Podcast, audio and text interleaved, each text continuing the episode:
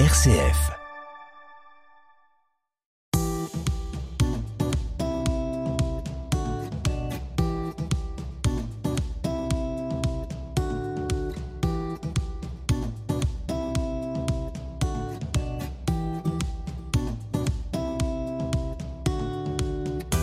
Comme une conversion, c'est l'histoire d'hommes et de femmes qui, un jour, ont basculé.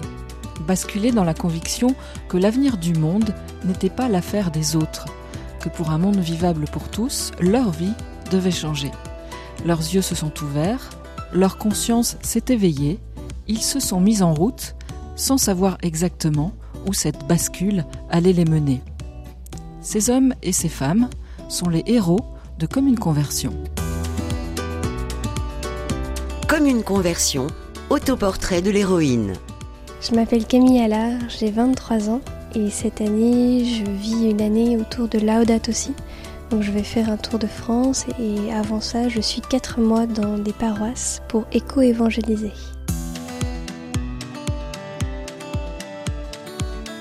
Comme une conversion, portrait du territoire. Alors nous sommes dans le Maine-et-Loire, plus précisément à Saumur. Et dans Saumur, nous sommes dans l'église Notre-Dame de Nantilly. C'est l'église de la paroisse Sainte-Jeanne de Lanou où je suis accueillie. Et là, nous nous trouvons exactement devant la statue de Notre-Dame de Nantilly et de Sainte-Jeanne de Lanou. C'est le lieu qui accueille mon projet, c'est le lieu où on se retrouve avec les paroissiens pour les célébrations. C'est un lieu aussi où j'ai rencontré les sœurs de Sainte-Jeanne de Lanou, c'est le nom de cette paroisse. C'est très symbolique pour, euh, ben, pour ces deux premiers mois euh, de se trouver en présence de Sainte-Jeanne de Lanou et puis de découvrir aussi l'histoire de Notre-Dame de Nanty. Peut-être que ça vaut le coup de dire quelques mots de Sainte-Jeanne de Lanou pour dire qui elle est et comment elle peut être éclairante pour euh, cette aventure que vous vivez cette année. Alors Sainte-Jeanne de c'est une sainte qui a vécu à Saumur, qui euh, était dans les ventes de draps et de tissus et qui se préoccupait beaucoup euh, sur la notion de l'argent. Et puis un jour, elle a eu cet appel de se préoccuper finalement des pauvres, donc elle les a accueillis dans sa, dans sa demeure. Elle a vécu parmi eux. Et puis un jour, elle a ressenti l'appel de Dieu. Et donc toute sa, toute sa, son amour pour Dieu, elle l'a traduit dans l'amour pour les pauvres. Et aujourd'hui, il existe une congrégation des sœurs servantes de Sainte-Jeanne de Lanou qui se trouve à Saint-Hilaire-Saint-Florent, donc c'est pas très loin d'ici, et qui ont aussi pour vocation de euh, servir leurs prochains, les plus pauvres, voilà, au quotidien. Et de quelle manière euh, ça parle à votre projet de cette année? Eh bien, ça parle dans le sens où l'écologie, ça touche pas seulement la notion de la terre, c'est aussi prendre soin de son prochain, de soi-même, et chacun a sa notion aussi de pauvreté. Donc euh, la personne pauvre, ça peut être la prochaine personne qui se présentera à moi, n'importe laquelle, c'est aussi moi, dans cette découverte, dans ce monde, dans cette paroisse qui ne connaît pas tout. Donc voilà, c'est apprendre à ouvrir son cœur pour la prochaine personne qui se présentera à nous, pour être prêt à l'écouter, à l'entendre et puis à le découvrir. On va sortir de l'église euh, pour aller où? On va se rendre à la maison Charles de Foucault, qui est dans le centre-ville de Saumur, où je loge actuellement et où résident aussi deux prêtres de la paroisse.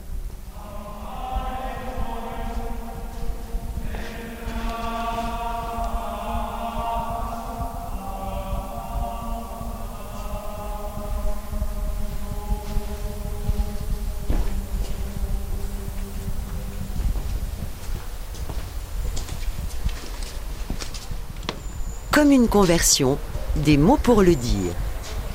Lorsque tu t'éveilles le matin, songe que tu n'as aucune certitude d'être vivante au coucher du soleil. N'est-ce pas la meilleure des raisons pour dire chaque jour merci à celui qui meut l'univers et qui ordonne toutes choses? Merci de faire que la terre est parfois si jolie.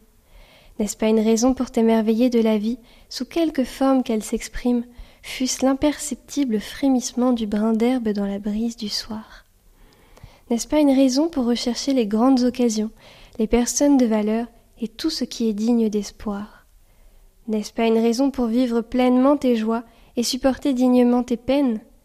N'oublie jamais de respirer le parfum de la vie, d'entretenir la flamme de l'allégresse intérieure, d'être sensible à la caresse de l'air lorsque tu te déplaces, et d'emplir tous tes sens des images, des senteurs et des mélodies du monde.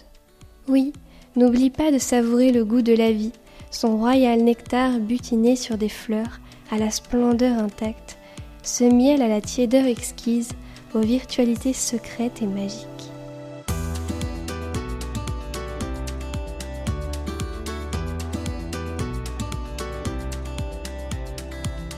Ce texte vient du livre euh, Jade et les sacrés mystères de la vie. Et je l'ai choisi parce que c'est aussi un texte d'émerveillement, de se rappeler que on ne sait pas de quoi la vie est faite et donc il faut la savourer à tout instant. Et ça me parle énormément puisque en tant que jeune fille fragile, la vie peut basculer à tout moment et donc je savoure tous les moments, tout ce qui se passe, tous les instants, les découvertes, les rencontres. Et pour moi, c'est aussi ça. Voilà, ça me fait écho à ça. Et qu'est-ce qui fait qu'on peut être, euh, comme vous l'êtes apparemment, dans l'émerveillement plutôt que dans l'inquiétude face à la fragilité, qui serait aussi l'autre option en fait? Il y a parfois des moments dans la vie où on nous laisse le choix, choisir de dépérir et puis d'être euh, pessimiste. Et puis on a aussi le choix d'aimer la vie, quelles que soient les épreuves. C'est celui que j'ai fait. Et ça fait qu'aujourd'hui, ben, tout ce qui passe, toutes les choses qui m'arrivent, je rends grâce, même si parfois c'est des moments difficiles, ça nous apporte toujours du positif après. Quand j'étais petite, j'adorais piquer les framboises dans le potager de mon grand-père. Si on vous dit écologie, une écologie qui prend autant soin de la terre que de notre relation à Dieu, à l'autre et à soi-même. Si on vous dit conversion, Conversion spirituelle, parce que pour moi la conversion écologique, elle passe par la question aujourd'hui comment en tant que chrétien on peut vivre l'évangile dans ce monde actuel? Si on vous dit commun, partage et union, c'est aussi ce qui se passe en effet avec Laudato aussi. Ça nous permet de nous réunir pour cette maison commune, ce bien commun dont on doit prendre soin.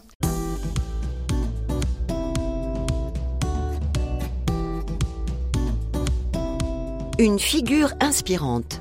Saint Irénée de Lyon, parce que c'est le saint patron de mon année et parce que c'est un saint patron, c'est un saint de médiation, un saint qui a, comme, qui a été l'un des premiers à prendre en compte la création pour l'intégrer dans le catéchisme, dans la religion. Et aujourd'hui, je trouve qu'il est plutôt d'actualité pour euh, l'union des paroisses, l'union des croyants et la dimension euh, importante de l'écologie dans notre euh, spiritualité.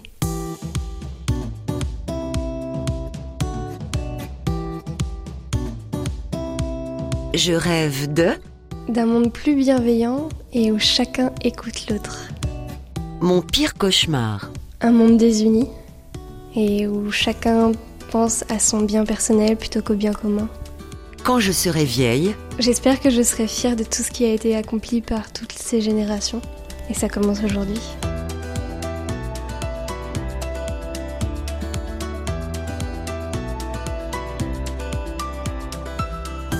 vivre une année, selon l'encyclique Laudato Si, à la rencontre de l'Église verte en France, c'est le projet de Camille Allard, un projet qu'elle a baptisé God Save the Green. Je suis quelqu'un qui a beaucoup d'humour, du coup je trouvais que ça fait en effet écho à God Save the Queen. God Save the Green, ça veut dire euh, Dieu sauve le vert, ça c'est la traduction littéraire, mais ça veut aussi dire Dieu sauve la nature. Et c'était une façon d'impliquer la présence spirituelle dans ma façon de voir l'écologie. Ce projet, il commence comment? Il est né d'une conversion, on peut dire, puisque j'ai eu une foi un peu chaotique. Et euh, une nuit d'adoration m'a permis de me dire qu'il y avait des gens qui souhaitaient sûrement être sensibilisés à l'écologie et que moi j'avais le droit aussi d'être catho et écolo et que j'avais pas à choisir l'un ou l'autre. Il a donc commencé par un carême, un carême autour de Laudat aussi, que j'ai posté sur les différents réseaux sociaux et qui a très bien marché. Et après ce carême, les gens m'ont demandé de poursuivre. Donc j'ai continué euh, à sensibiliser, à faire de, de l'éco, euh, on va dire. Et puis, il y a eu cette recherche de qu'est-ce que je vais faire de mon année. J'étais dans une période où je ne savais pas où j'allais. Et pourtant, j'avais vraiment à cœur de vivre une année d'écologie intégrale, donc où il y a les quatre dimensions, la relation à l'autre, à Dieu, à la terre et puis à moi-même, puisque je suis fragile, donc j'ai besoin d'avoir quelque chose d'adapté. Et la meilleure solution a été de créer moi-même cette année, parce que c'est mon propre rythme, ça témoigne du vivre ensemble, et euh, C'était une année aussi, voilà, pour euh, profiter tant que je suis en forme, pour aller à la rencontre de tous ces gens. Quelques jours plus tard, d'ailleurs, le pape François a instauré l'année Laudato aussi. Et je crois beaucoup au clin d'yeux de Jade. Et je pense que là, c'en était un. Alors, avant de nous raconter justement cette année que vous êtes en train de commencer à vivre, je voudrais revenir au moment de, la conversion dont vous parlez, au moment de la prise de conscience. En fait, vous parlez d'une réconciliation entre votre foi et puis euh, votre intérêt pour l'écologie. Pourquoi ça avait besoin d'être réconcilié en fait? Qu'est-ce qui collait pas entre les deux? Alors moi, j'ai rencontré l'écologie avant de rencontrer la foi. En tout cas, cette foi aujourd'hui qui est euh, qui est stable, qui m'apaise. Et j'étais dans un milieu euh, entouré de, personnes catholiques euh, plutôt traditionnel, qui m'aidait beaucoup à grandir dans la foi, mais qui ne comprenait pas, n'entendait pas cette euh, volonté d'avoir un mode de vie écolo. Et ça m'a vraiment blessée de leur part, puisque c'est des gens qui comptaient beaucoup pour moi. Euh, voilà, cette notion de nous sommes catholiques, donc nous accueillons notre prochain et nous prenons soin de la création, finalement je ne le retrouvais pas. Et il a fallu que j'aille faire cette adoration pendant la nuit du Nouvel An pour me dire que, en fait, j'avais pas à choisir l'un ou l'autre. Ça pouvait se faire. Mais ça a mis du temps. Mais une fois que vous vous étiez dit ça, ça changeait pas forcément, justement, pour ces gens qui, pour qui c'était pas du tout euh, une évidence. Est-ce que ça a changé du coup votre rapport à ces personnes-là? Je crois qu'une plus belle réussite de God Save the Green, ça a été quand ces gens-là m'ont dit Camille, je suis allée lire ce que tu as fait. Et je dis pas que je changerai du jour au lendemain, mais j'ai entendu. Ça n'a pas été tout de suite, ils ont mis du temps. Aujourd'hui, ils sont super fiers de moi par rapport à mon année, parce qu'ils me connaissent aussi euh, dans mon entièreté. Je ne sais pas si ça, changera du jour au lendemain pour eux. En tout cas, il y a une petite graine qui a été semée, et c'est à eux maintenant de la faire germer. Chacun fait aussi euh, comme il peut, à son rythme.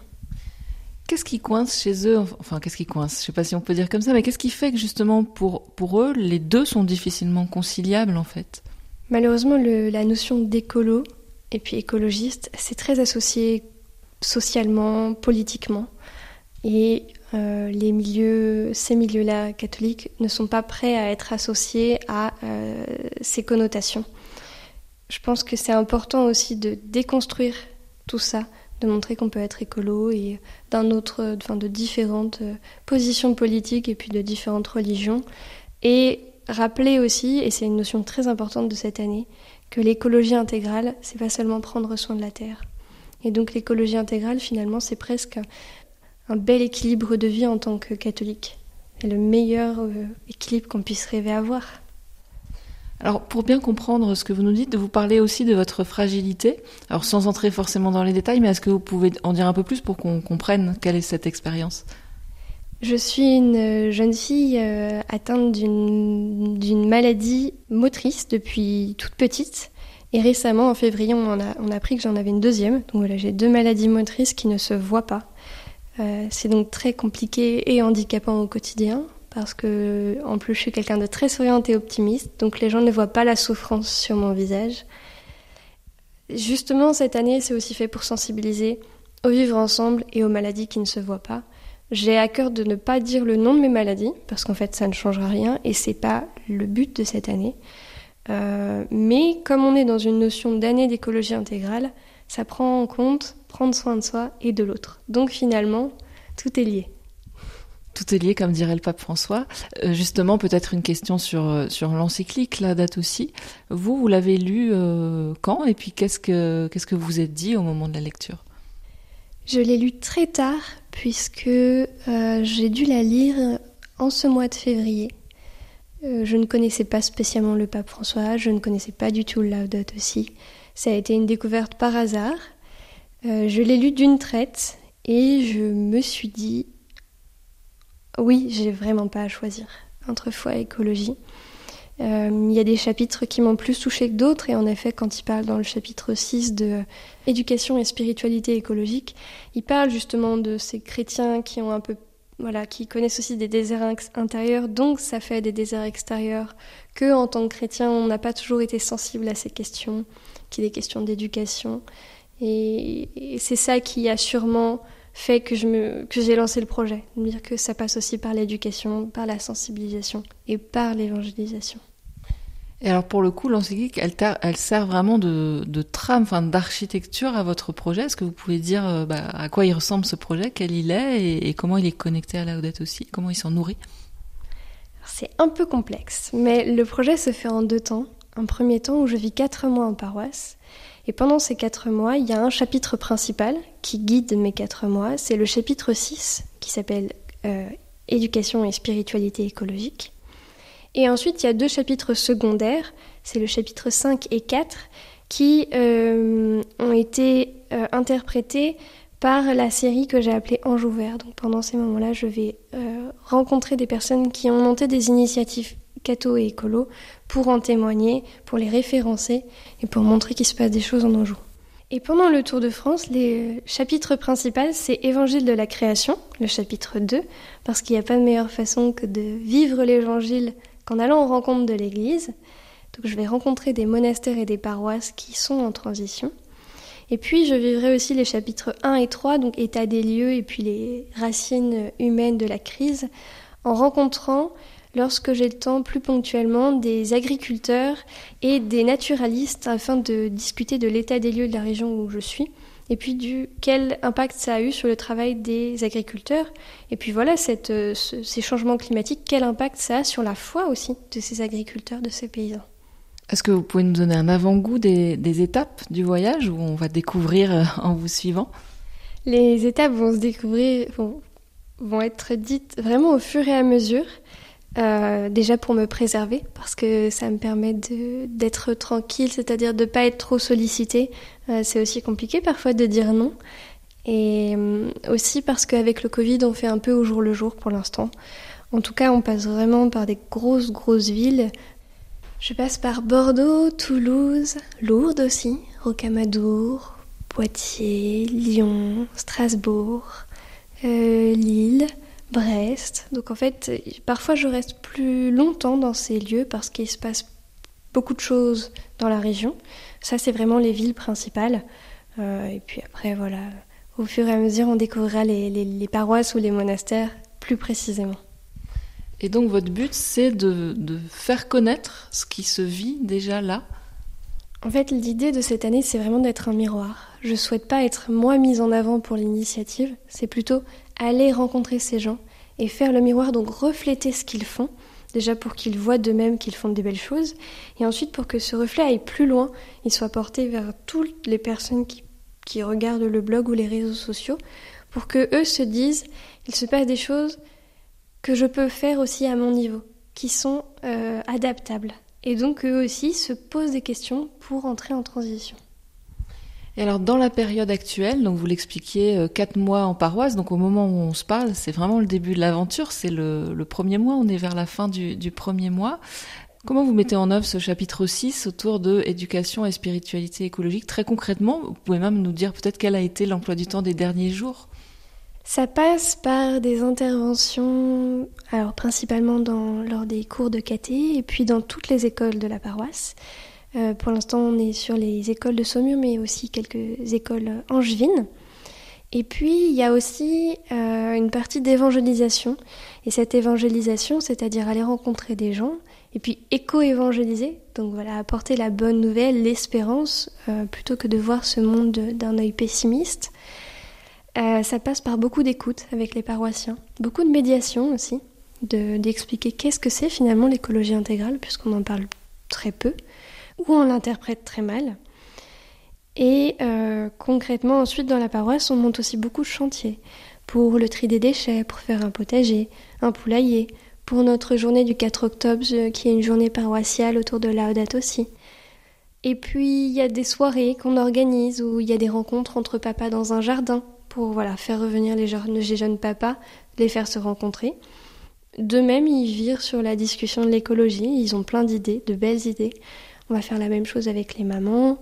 Et puis il y a des soirées où en fait on se regroupe euh, entre nous juste pour échanger en se demandant, voilà, concrètement, est-ce que on peut être catho sans être écolo? C'est aussi la question qui revient souvent. Et donc voilà, moi je, viens avec des fiches pour mettre une trame dans la soirée, présenter une prière, une citation de Laudato aussi, un saint, des idées de lecture, pour que les gens y puissent aussi voilà, on sait dans quoi on avance et puis on peut aller plus loin aussi si besoin. Donc c'est beaucoup de discussions, beaucoup de partage. C'est aussi ça, euh, voilà, vivre avec l'autre, vivre ensemble, apprendre à se connaître, et sans imposer, puisque chacun a, sa sensibilité, chacun a son histoire. Donc euh, je ne peux pas arriver et imposer des choses, qu'on s'adapte aussi en fonction de l'histoire des paroisses. Quelle est votre réponse à vous à la question que vous posez parfois, que vous venez de, formuler? Peut-on être catho sans être écolo? Eh bien pour moi non, c'est même pas envisageable. Parce que Dieu il dit bien, dans, notre, dans, dans la Bible, il y a bien la Genèse qui dit que les hommes sont gardiens de la création. Peut-être qu'il faut faire attention à ce qu'en effet les hommes ne se prennent pas pour des dieux. On ne peut pas tout faire, on n'a pas tous les droits. Par contre, on a vraiment une obligation de prendre soin de cette maison commune, déjà parce que c'est un don de Dieu, et ensuite pour toutes les générations qui suivront. On ne changera pas le monde, mais à notre niveau, on peut faire des efforts qui contribuent au vivre ensemble et puis au bon vivre sur cette planète.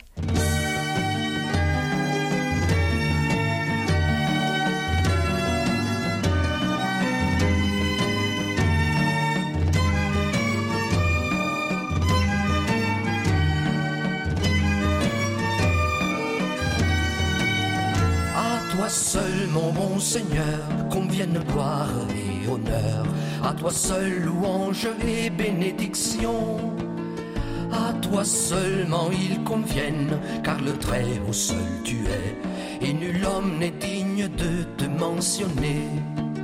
Loué sois-tu, mon bon Seigneur, avec toutes les créatures, spécialement frère soleil qui donne le jour c'est par lui que tu nous éclaires, qui rayonne de splendeur.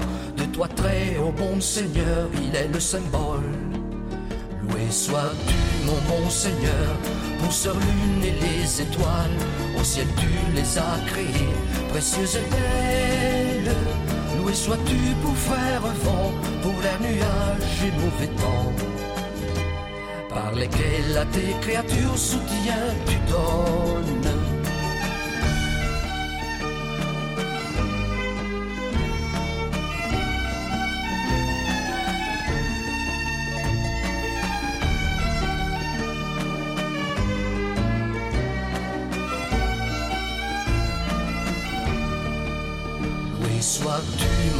Seigneur, pour ce rôle-là précieuse, qui humblement et chastement est très utile. Loué sois-tu pour frère feu, par lui tu illumines la nuit. Il est très beau et joyeux, robuste et très fort.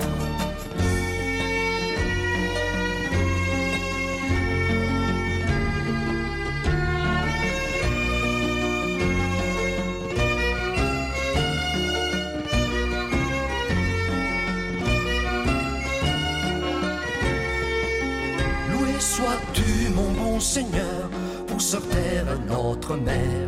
C'est bien elle qui nous soutient et nous gouverne. Loué sois-tu, mon bon Seigneur, divers fruits nous viennent d'elle, et les fleurs aux mille couleurs et l'herbe verte. Loué sois-tu, mon bon Seigneur, pour ceux qui pardonnent pour ton amour, et supportent la douleur et les tribulations et bienheureux soient tous ceux qui persévéreront dans la paix. Car par toi, mon bon Seigneur, seront couronnés. Loué sois-tu, mon bon Seigneur, pour ce mort corporel, car à elle, nul homme vivant ne peut échapper. Et bienheureux seront ceux-ci dans tes saintes volontés. Notre sœur, la mort, nul mal ne leur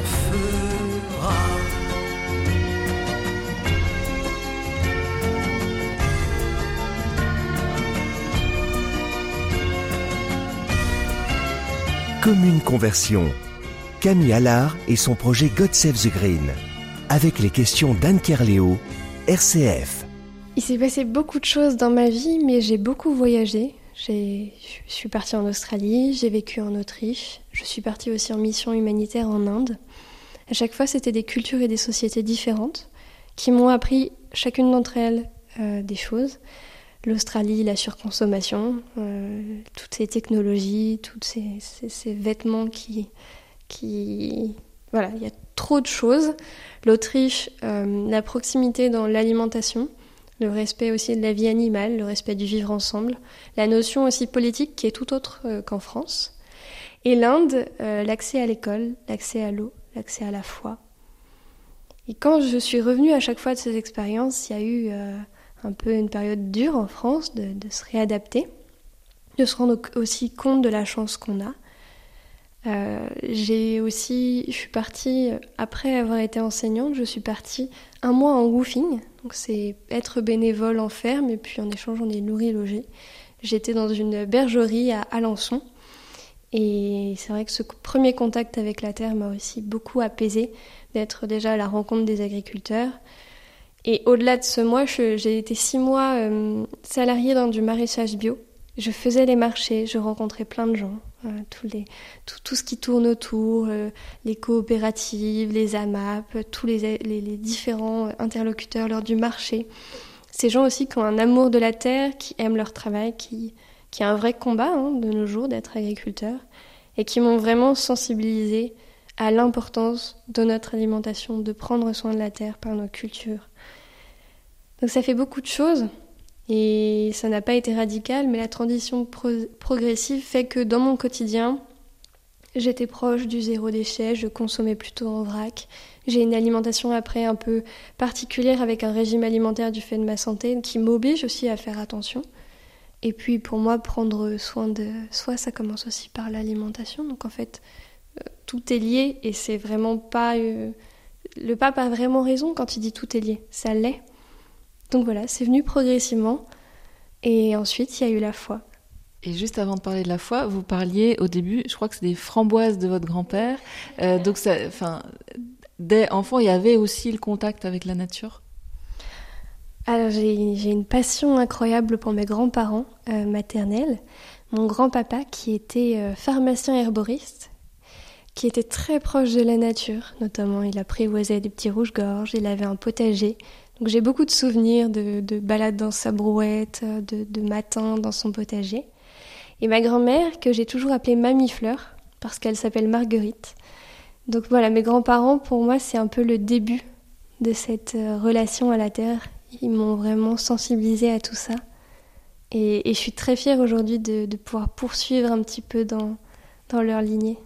Il y a euh, donc les, framboises de votre grand-père, le, lien avec vos grands-parents, et puis je crois aussi déjà euh, avec vos parents, le jardin, c'est un endroit important. On a eu un jardin avec nos parents quand on a déménagé dans, en Anjou. Euh, on était d'une région plutôt citadine, donc c'était quelque chose qu'on n'avait pas mis en place. En tout cas, ma, maman vivait euh, toujours avec les souvenirs du jardin de mon grand-père, et quand on est arrivé en campagne, on s'est dit, on va s'y mettre. Et c'est un lieu qui nous a beaucoup réunis. Euh, c'est vrai qu'on avait des occupations, des façons de penser très différentes. Et le jardin, c'est là où chacun se retrouve, où en fait on a besoin d'avancer ensemble aussi, parce que chacun a des capacités différentes. Et voilà, au fur et à mesure, on a un jardin traditionnel qui est devenu un jardin en permaculture. Et aujourd'hui, c'est aussi le moment où, quand on va jardiner, on se retrouve en famille. Et donc, vous disiez, euh, il y a, ça se construit progressivement cette prise de conscience, et puis la foi arrive. Elle arrive euh, bah, quand et comment? J'ai eu une relation à Dieu un peu chaotique, un peu comme un, comme je dis toujours, un vieux couple. Euh, accepter, l'aimer, et puis en fait ne pas comprendre, puisque quand on est une jeune fille malade, on cherche beaucoup la question de la justice, pourquoi il m'arrive ça, pourquoi je souffre? Je l'ai beaucoup retrouvé dans les rencontres, en Autriche, en Inde aussi, dans chaque petite personne qui vivait les épreuves avec tellement de joie, parce qu'il y avait la présence de Dieu. Euh, j'ai vécu beaucoup, beaucoup d'épreuves qui font que euh, ma foi a souvent été mise en péril. Et puis, en ayant été euh, maîtresse d'école dans un établissement catholique, les enseignantes autour de moi m'aidaient beaucoup à grandir, à me poser des questions, et puis même les enfants, parce qu'ils nous font poser beaucoup de questions. Et je me suis rendue pour le Nouvel An dans une abbaye, l'abbaye de Mondet. Et lors de la nuit du Nouvel An, on a fait une adoration de 23h à 1h du matin. Et ça a été un moment où d'un seul coup on se sent enveloppé d'amour, où en fait il n'y a pas d'explication. Il y a eu un apaisement total, la foi est arrivée, Dieu est arrivé. Puis je me suis dit, j'ai pas à choisir l'un ou l'autre. J'ai pas à choisir est-ce que je suis plus catho, est-ce que je suis plus écolo. Je peux être les deux, avec modération bien sûr, euh, l'écologie, mais j'ai pas à choisir. Et à partir de ce moment-là, euh, comme je dis, le petit Jésus, comme ma grand-mère l'a toujours appelé, euh, a été autour de moi. Donc c'est un peu comme quand on tombe amoureux, d'un seul coup tout va bien, on se sent préservé, on se sent accompagné. Il y a tellement de grâces qui sont arrivées autour de ce projet. Et puis toutes les épreuves, parce que même si le projet se déroule bien, il y a beaucoup d'épreuves, j'arrive à les vivre avec beaucoup de recul parce que je sens la présence et l'accompagnement de Dieu au quotidien. Il y a donc ce moment clé où on sent que tout s'unifie, s'apaise, mais euh, la relation à Dieu, elle est bien plus ancienne que ça, elle commence bien avant. Oui, elle, est, elle a commencé avec, euh, avec la maladie en fait. Et ma grand-mère qui disait toujours, euh, il faut offrir sa souffrance à Dieu. C'est quelque chose de très compliqué à comprendre quand on est petit, parce qu'on a beau offrir sa souffrance, on a toujours aussi mal, et j'en connais un rayon sur la souffrance.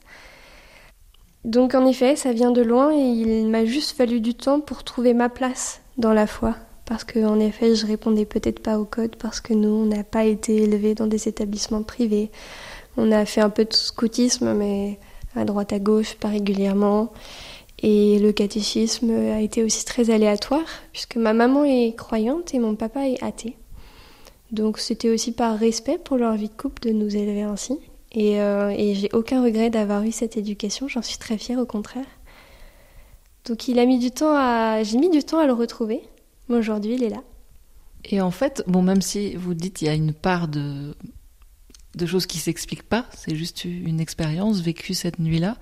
En même temps, l'impression que qui se dégage de ce que vous dites, c'est qu'il y, y a, vraiment un lien entre cette conversion euh, spirituelle et la conversion écologique, qui chez vous est aussi en chemin depuis longtemps, et que il y a un moment où tout d'un coup les deux se rejoignent, et là tout s'éclaire, quoi.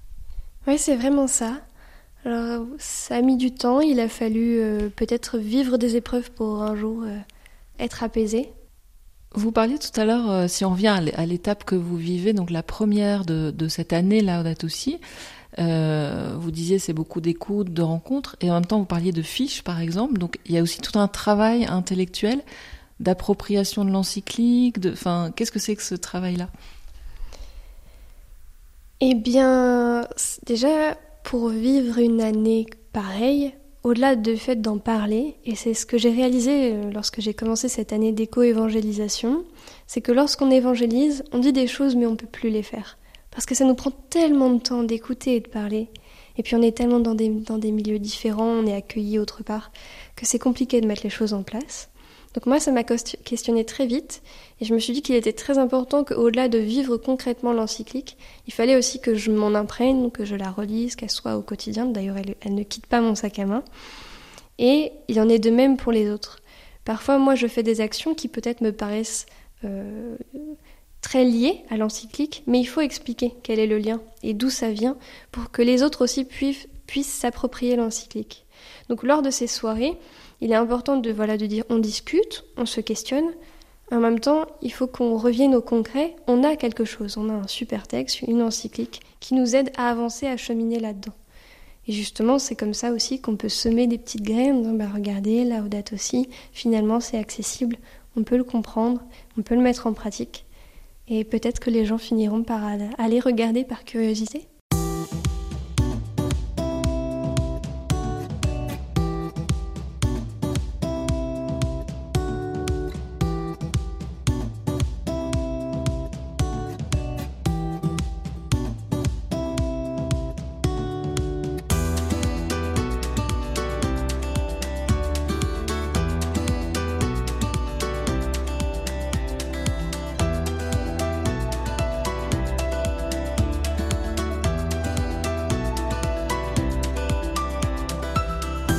RCF, commune conversion, avec Camille Allard et son projet God Save the Green, Une année pour vivre selon l'encyclique Laudato Si du pape François. C'est une encyclique qui est accessible, qui permet de nous unir aussi, parce que elle rapproche tout le monde, chacun selon ses sensibilités. Elle permet aussi de mieux comprendre notre foi catholique, donc c'est-à-dire une écologie qui touche tout et pas uniquement la relation à la terre. Donc l'écologie humaine, l'écologie euh, de soi-même, la relation à Dieu. Et c'est aussi souvent ce qui est remis en cause. Euh, et puis c'est une, encyclique d'espérance, de se rendre compte qu'en fait euh, on, est, on est avec Dieu, on avance avec Dieu. Et donc on peut imaginer des choses pour avancer. On n'a pas à être dans le désespoir, dans la catastrophe. On pourrait, parce que euh, bah, justement la catastrophe, certains disent que qu'elle arrive, d'autres qu'elle est même déjà là, et puis on peut s'en rendre compte aussi en observant simplement le monde. Euh, ça veut dire quoi? Ça veut dire que du coup, faut faire abstraction de, de l'état des choses, ou c'est une autre démarche? Alors même si je suis hyper euh, joyeuse et j'ai l'air un peu jeune, j'ai une réalité très concrète de ce qui se passe. Euh, même que parfois, moi aussi, je suis un peu alarmée par ce que j'entends ou par les réunions où je vais qui sont beaucoup plus euh, tournées vers la biodiversité ou l'état du monde. Et en même temps, je ne sais pas si c'est en étant alarmée qu'on pourra changer les choses. Si tout le monde crie, est-ce que c'est vraiment comme ça qu'on ira, qu'on avancera? En tout cas, moi, quelqu'un qui crie et qui hurle euh, au désespoir, c'est pas vers lui, c'est pas lui que j'écouterai. Je pense qu'il faut plutôt parler avant d'espérance, retrouver sa relation à Dieu, et bien sûr, ouvrir les yeux sur l'état du monde, ça on peut pas fermer les yeux. Euh, et justement, se prendre soin de la terre, il ne doit pas être une excuse en disant ben, moi je prends soin de la terre, du coup les réalités qui se passent autour ne me, concernent pas. On est tous concernés. Mais il faut faire ça progressivement. Je suis, en tout cas, moi, ma philosophie, c'est pas d'alarmer ni de décourager, c'est plutôt d'encourager, ensuite de sensibiliser et puis de toute façon, quand on est sensibilisé à des petits points d'écologie, on tend toujours à plus. Donc il y a un moment où de nous-mêmes, on va être confronté à ces réalités, même si on ne veut pas les voir. Pour l'instant, qu'est-ce que vous avez vu en termes de, réalités concrètes, de belles choses euh, qui, sont, qui se mettent en route dans des paroisses ou de, personnes qui prennent conscience, même si le Tour de France n'a pas encore commencé, mais vous avez déjà pu euh, découvrir des choses? Avec la série Anjou Vert, oui, parce que je vais rencontrer des, paroisses, des prêtres, des congrégations, des familles. Et c'est là où j'ai beaucoup d'espoir, moi. C'est vrai que cette mission, elle est parfois pas facile. Il y a des jours avec, il y a des jours sans. Et je rends vraiment grâce pour toutes ces rencontres parce qu'elles me permettent de me dire, euh, en fait, il y a des belles choses qui se passent. Ce prêtre qui ouvre son presbytère pour y faire un jardin partagé pour tous les gens, croyants ou pas. Ces sœurs qui vivent la permaculture en se disant, bah, c'est un moyen d'échanger et de sensibiliser nos sœurs aussi de prendre soin de la terre. Euh, il y a cette jeune famille qui se, qui se pose des questions, puis qui veulent prendre soin de leurs enfants aussi, qui vivent ça dans la spiritualité aussi. ça passe aussi par d'autres notions. Euh, ces paroisses qui font des adorations autour de la création et du Créateur. Ça, c'est quand même merveilleux. Puis les chapelets qui se mettent en place autour de ça, les méditations, même sur les réseaux sociaux, les, les gens qui se mettent à faire des méditations priées autour de la création. En fait, il y a plein de choses à qui c'est ouvrir les yeux. Et est-ce que voir tout ça, rencontrer toutes ces personnes, fait que euh, bah, le regard que vous portez aujourd'hui euh, sur le monde, mais au quotidien, quand vous promenez, je euh, je sais pas, ici dans la ville, à Saumur ou ailleurs, dans la campagne, sur votre vélo rouge, est-ce que vos yeux, ils sont plus tout à fait les mêmes qu'il y a un an ou deux? Mes yeux s'ouvrent un peu plus à chaque fois. Je pense qu'on n'arrête jamais de grandir, de s'émerveiller, de changer. Avant, j'étais peut-être plus sensible à la notion terrestre, donc euh, à l'émerveillement de la création, de Dieu créateur, de, des papillons, des fleurs, etc. Aujourd'hui, je suis beaucoup plus sensible à l'autre, beaucoup plus capable d'écouter, parce que c'est pas inné de savoir écouter les gens, écouter avec son cœur et puis entendre. Je suis beaucoup plus sensible à toutes les rencontres, à tout ce qui se passe en fait. Euh, même les épreuves, il y avait un ami qui disait tout le temps euh, accueille et transforme tout ce qui se passe en joie. Et eh ben c'est vraiment ça, accueillir tout ce qui se présente. Et comme disait Jade aussi dans ce, texte, euh, faire en sorte que ça nous permette nous d'avancer et changer notre regard. Mais justement, ça, vu de l'extérieur, pour une personne qui n'en a pas fait l'expérience, ça peut paraître, euh, je sais pas comment dire, bisounours ou déconnecté de la réalité. Est-ce que vous pouvez en dire plus sur comment ça marche? Alors, c'est peut-être pas facile de mettre des mots là-dessus. Oui, euh, et ben, je pense de toute façon que toute sensibilité et puis toute volonté d'entrer en transition, ça commence par l'émerveillement.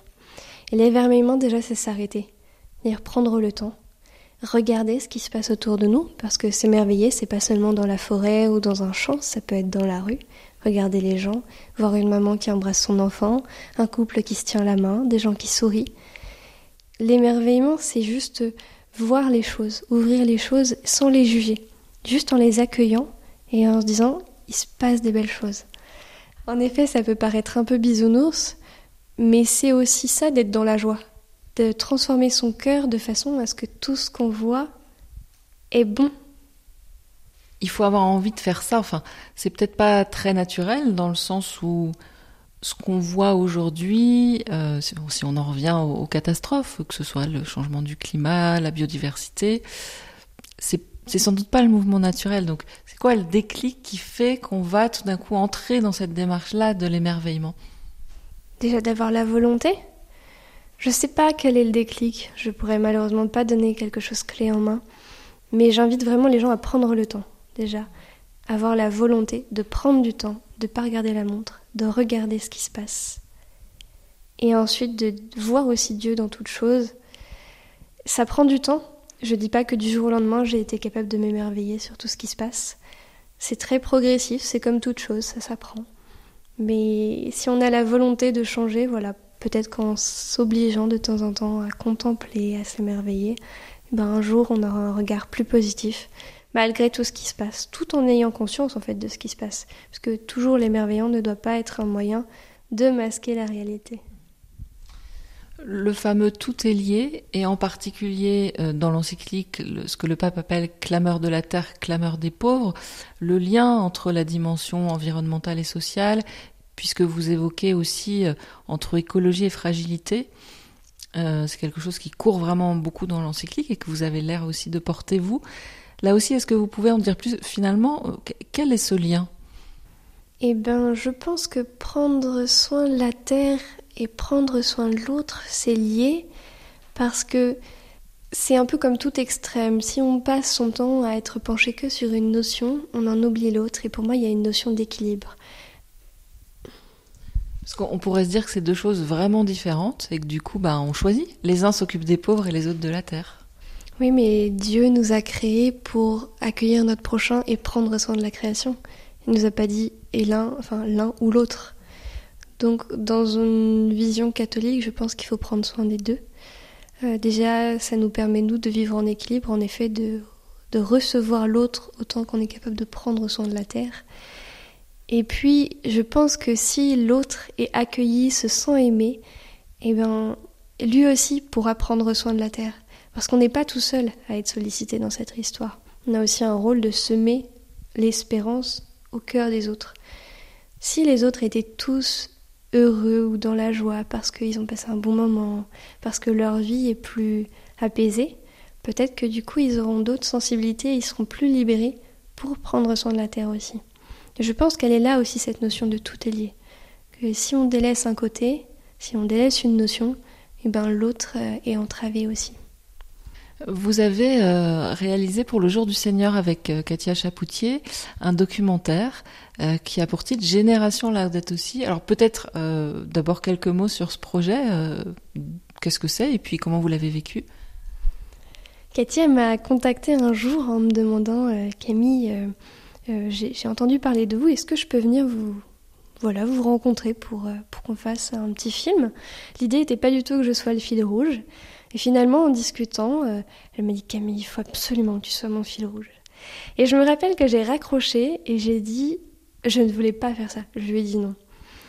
Et finalement, je me suis dit que si je le ferais pas, qui pourrait en parler avec euh, avec de l'amour, avec euh, autant d'espérance, de, de côté un côté positif, il fallait le faire. Et quand elle m'en a parlé, moi ça m'a voilà, ça m'a questionné. Finalement, j'ai accepté. Elle m'a dit que ce serait Génération Laudato aussi parce que elle allait, on allait voir différentes personnes de différents âges sur différentes notions. Je ne connaissais pas ces gens d'avance, ça a été une vraie rencontre. Et ça a été une très belle expérience de rencontrer ces gens si différents mais qui m'ont apporté tous des choses. Vous vous sentez appartenir à une génération Laudato aussi, comme on a pu parler pour une autre génération catholique, de génération Jean-Paul II par exemple? Si on considère que la génération, c'est pas une génération qui prend juste les jeunes, oui. Parce que pour moi, l'écologie, c'est pas juste euh, mobiliser les jeunes. Souvent, les gens viennent me voir en me disant c'est bien, vous les jeunes, vous êtes actifs, vous allez changer les choses. Non, c'est ensemble qu'on va avancer. Euh, je me rappelle Monseigneur Dufay, qui est secrétaire du dicaster pour l'écologie intégrale au Vatican, qui nous avait parlé de l'histoire de la pirogue, où les jeunes sont devant pour pagayer avec leur force, mais les aînés sont au fond pour donner la direction. Aujourd'hui, c'est pareil. On a besoin de, on a besoin de tout le monde. Moi, j'ai besoin de mes aînés. On a besoin de nos aînés. On a des expériences très différentes, on n'est pas d'accord sur tout, mais on peut s'entraider. Très peu savent qu'elle existe, cette belle étendue de terre. On l'appelle l'île qui regorge de trésors et de mystères. Les animaux sont nombreux, les espèces sont variées. Là-bas, la faune et la flore sont parfaitement mariées. Mais un incendie terrible frappe le beau décor. Une épaisse fumée noire propage une odeur de peur et de mort. Au bord de la panique que cause ce drame, tous courent dans tous les sens devant le piège que posent les flammes. Ceux qui survivent prennent la fuite et se mettent vite à l'abri, mais le troupeau est surpris par les allers-retours du colibri. Cet oiseau mouche puise ses gouttelettes dans l'eau, les dépose sur le feu, en va-et-vient, il vole au-dessus du flot. L'éléphant l'interpelle et d'un ton moqueur lui dit ça sert à rien, ces gouttes n'ont rien d'un extincteur. Le colibri, plein de conviction dans le regard, lui répond je sais bien, mais je fais ma part.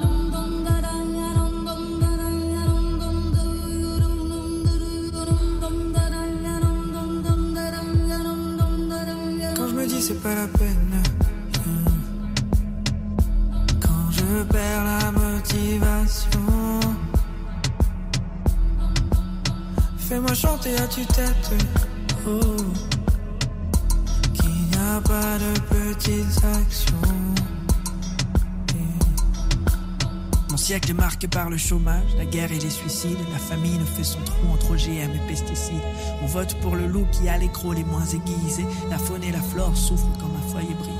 Je vois des missionnaires, mais je n'ai pas leur projet, moi. Ceux qui font des grandes choses, mais je n'ai pas leur succès, moi. Je vois les grands mécènes, mais je n'ai pas leur budget, moi. J'ai l'impression que je suis bon qu'à prier pour tout ça de chez moi. J'admire ceux qui font avancer la médecine. Ceux qui ouvrent des portes pour l'enfance orpheline. J'aimerais contribuer moi à qu'on lise entre mes lignes. Mais dis est-ce que mon stylo pourra freiner la vague marine? Faut arrêter de lécher la vitrine l'excès. Regarder le verre de leur pelouse d'un œil complexé. Si je tombe dans le piège de me comparer, je regarde le mec dans le miroir et je lui dis fais ta part.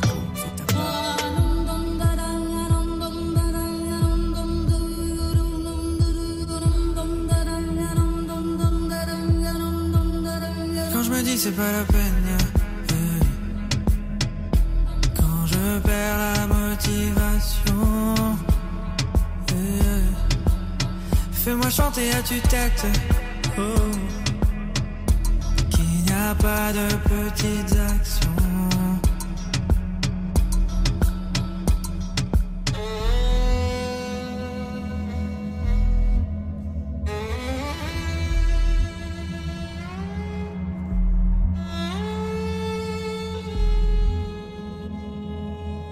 Commune Conversion. Camille Allard et son projet God Save the Green. Avec les questions d'Anne Kerléo, RCF. J'ai passé, euh, au début de mon expérience avec God Save the Green, j'ai passé une soirée à Fondatio. Euh, c'était une soirée autour de Laudat aussi. Les gens sont venus. Moi, je pensais en effet qu'il n'y aurait que des catholiques. Il s'est avéré qu'on était une minorité de catholiques. Et ça a été du travail qui relie donc, qui avait été mis en place avec différentes interventions. Euh, il me semble que c'était la canopée bleue, et puis plus tard on a eu Extinction Rébellion, donc des, des, associations très ouvertes, pas liées à la spiritualité. Et il y a eu des moments de dialogue, puisque le travail qui relie, c'est aussi échanger, travailler ensemble, s'écouter. Et j'ai découvert que les gens qui avaient lu Laudato aussi, c'était des gens qui croyaient à des spiritualités que je ne connaissais même pas que ce soit une spiritualité dans euh, des êtres de la forêt, dans euh, euh, plutôt animiste. et ça nous a vraiment unis parce qu'on était là pour le bien commun, la planète. On avait une préoccupation, c'était la Terre. On était d'accord sur le fait qu'il y a quelque chose qui est plus grand que nous, qui gère cette planète, ce monde.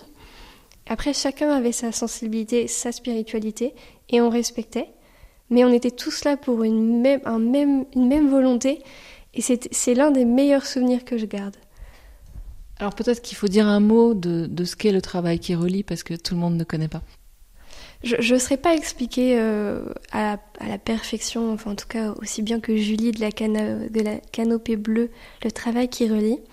En tout cas, c'est un moment où en fait, on se pose question, on a une, thématique, on travaille ensemble, donc euh, par binôme, on va se rencontrer, ensuite euh, en grand groupe, en toujours plus grand groupe. Et c'est toujours autour d'une notion, se poser une question.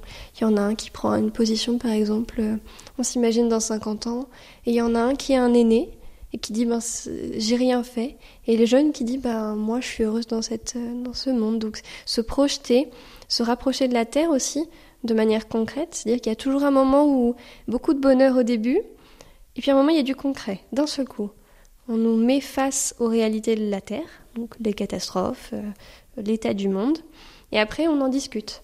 Parce qu'on ne peut pas repartir sur une soirée comme ça, ou alors en effet on est très défaitiste.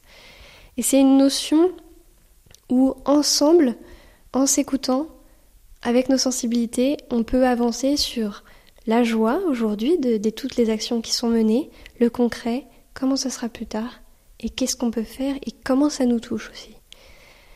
Je, ne serais pas capable de mener une séance de travail qui relie en tout cas, si j'ai l'occasion, j'en referai sûrement. Vous nous parlez de, joie, beaucoup, euh, d'émerveillement. Aujourd'hui, dans la société, sur les réseaux sociaux, dans les médias, quand il est question d'écologie, souvent, on a des positions très clivées, des oppositions, les pour, les contre.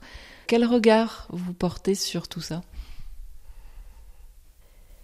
alors, c'est quelque chose qu'on m'a souvent demandé. Il y a des gens qui sont venus me demander, euh, mais du coup, euh, puisque tu parles d'écologie, tu es forcément de gauche, ou alors euh, tu es forcément vegan, ou pour ces choses-là. Je suis quelqu'un de très modéré, donc j'aime bien les choses dans leur juste milieu. J'aime pas forcément les extrêmes. Ayant été très proche des agriculteurs, j'ai un regard très critique sur tout ce qu'on dénonce, par exemple sur euh, l'état des animaux, les abattoirs, etc. Parce que malheureusement, dans toutes ces dénonciations, on généralise. C'est pas un abattoir qu'on remet en cause, c'est tous les abattoirs. Ou un agriculteur, mais tous les agriculteurs. Et du coup, on détruit un peu notre société pour moi comme ça. Et pareil, quand on nous demande d'être plutôt écolo de gauche ou de droite, euh, est-ce que ça change vraiment les choses?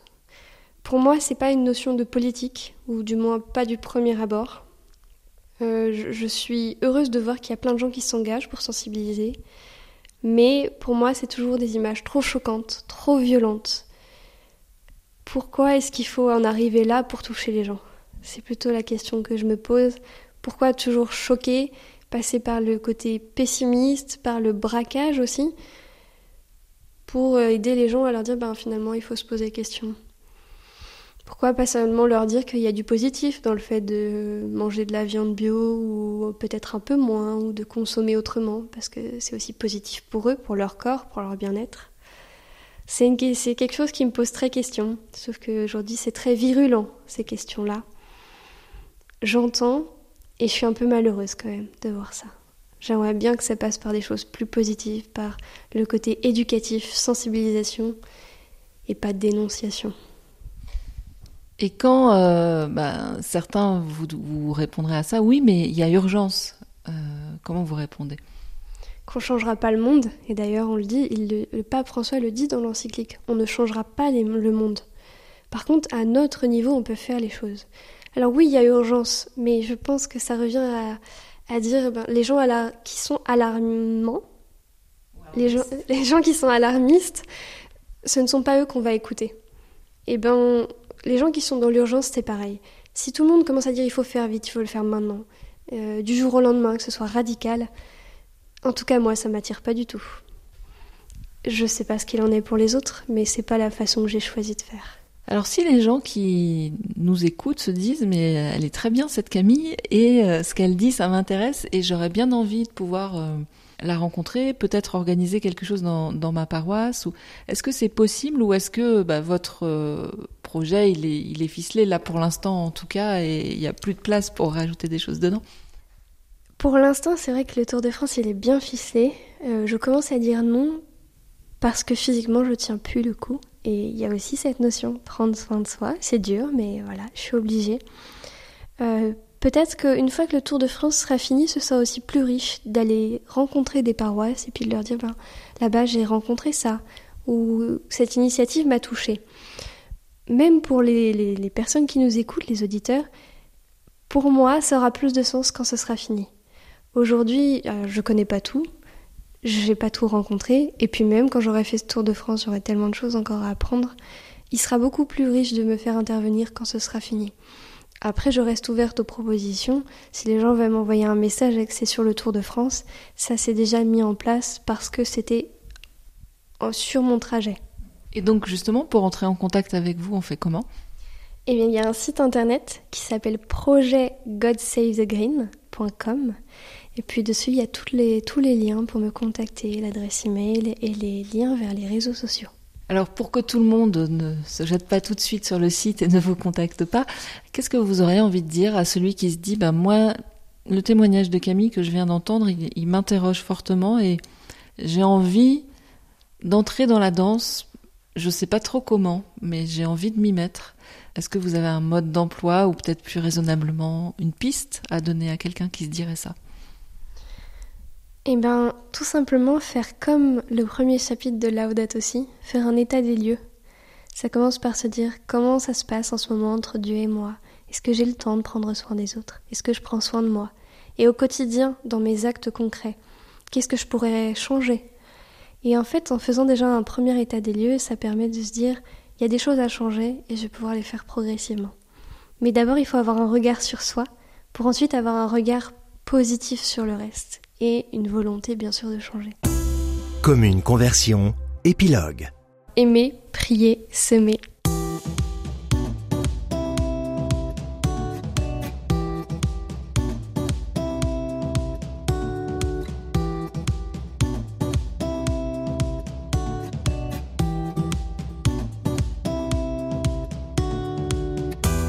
De septembre 2020 à fin juillet 2021, Camille Allard vit son projet God Save the Green, une année selon l'encyclique Laudato Si du pape François.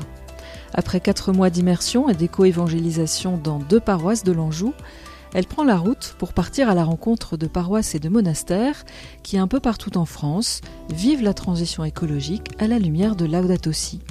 On peut suivre les aventures de Camille sur son site projectgodsavethogreen.com, sur Facebook et sur Instagram. Ce podcast se referme sur une citation de Saint François d'Assise, saint patron de l'écologie et inspirateur du pape François. Camille a reproduit ces mots sur son site internet.